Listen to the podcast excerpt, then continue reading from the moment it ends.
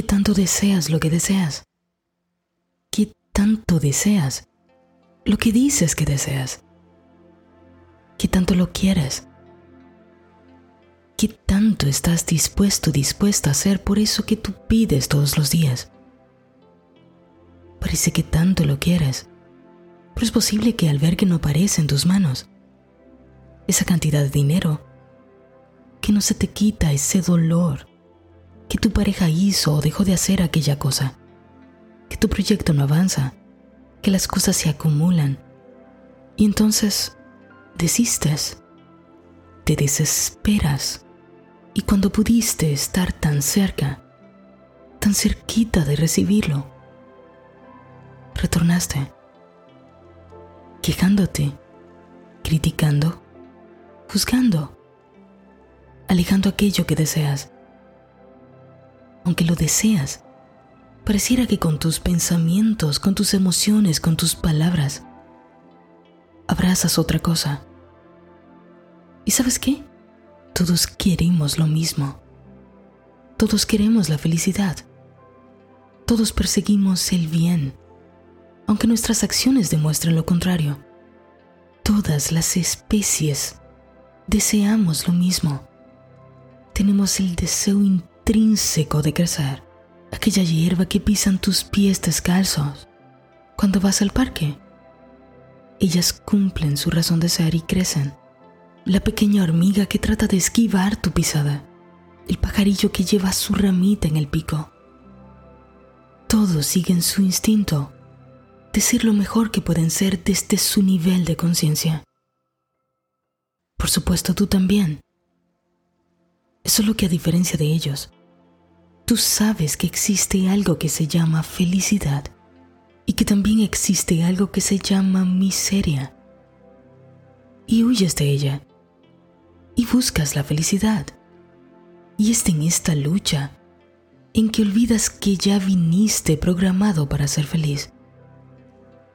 Que fuiste puesto en un mundo que tiene todo lo que necesitas para ser feliz. Que este mundo fue creado para que tú disfrutaras de él. Para que en el camino descubrieras quién eras, experimentaras tu vida, la alegría de vivir pero son tus propios pensamientos. Y ha sido tu propia mente lo que ha evitado que vivas tu vida. No hay más que un modo bajo el sol para conseguir la armonía, la salud, la prosperidad, la paz, el amor. Y este modo es que operes un cambio radical y permanente en tu conciencia. No existe otro camino. Jesús dijo, entra por la puerta estrecha, porque ancha es la puerta y espacioso el camino que lleva a la perdición, y muchos son los que entran por ella, porque estrecha es la puerta y angosto el camino que lleva a la vida, y pocos son los que la hallan. ¿Sabes qué quiso decir?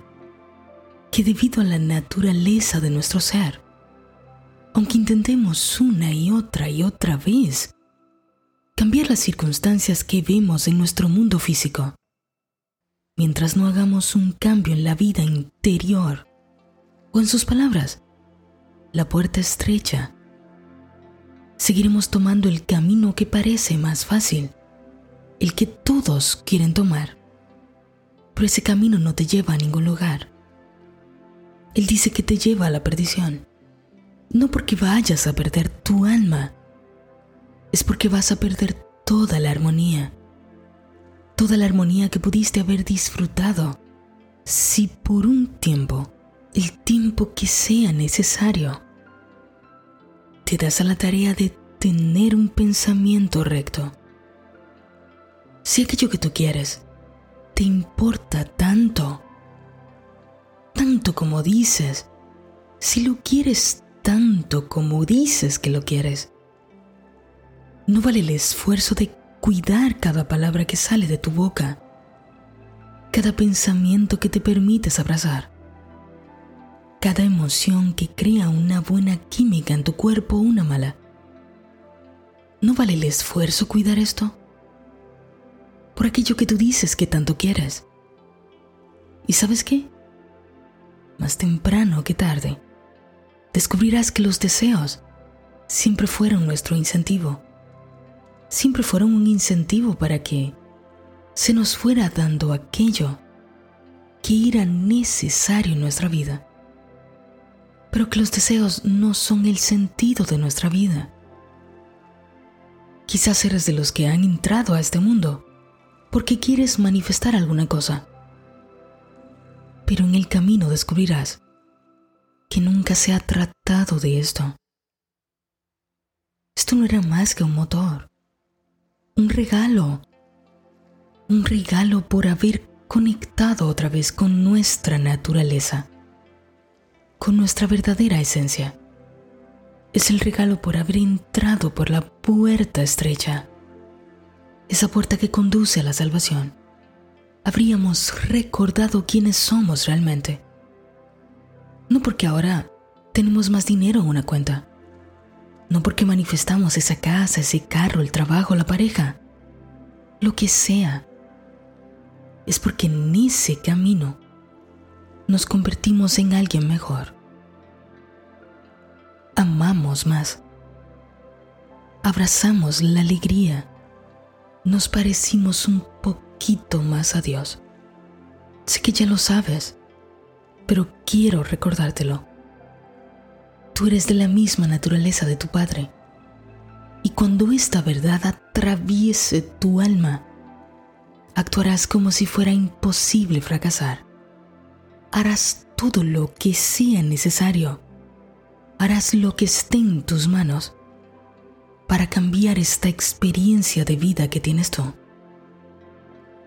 Por lo tanto, sé fuerte, hermano, hermana mía. Resiste con valentía a las tentaciones que tú mismo te impones. Libérate a ti. Libérate de ti. Encuentra tu verdad. Espera un poco más. Sigue creyendo del lado de lo que deseas. Si esperabas que alguien creyera en ti, si lo necesitabas, yo creo en ti. Porque de alguna forma yo soy tú en otro cuerpo y con otra mente promoviéndonos en Dios mismo. Tú y yo al final somos lo mismo. Percibir en la tarea de cambiarte a ti. No hay un mejor regalo que puedas darte a ti, que puedas darle a la raza humana, que el de ser alguien que ha adoptado su verdadera naturaleza, que el de ser alguien que decidió parecerse más a Dios. Y si de alguna forma de alguna manera necesitabas escuchar que Dios te dijera algo.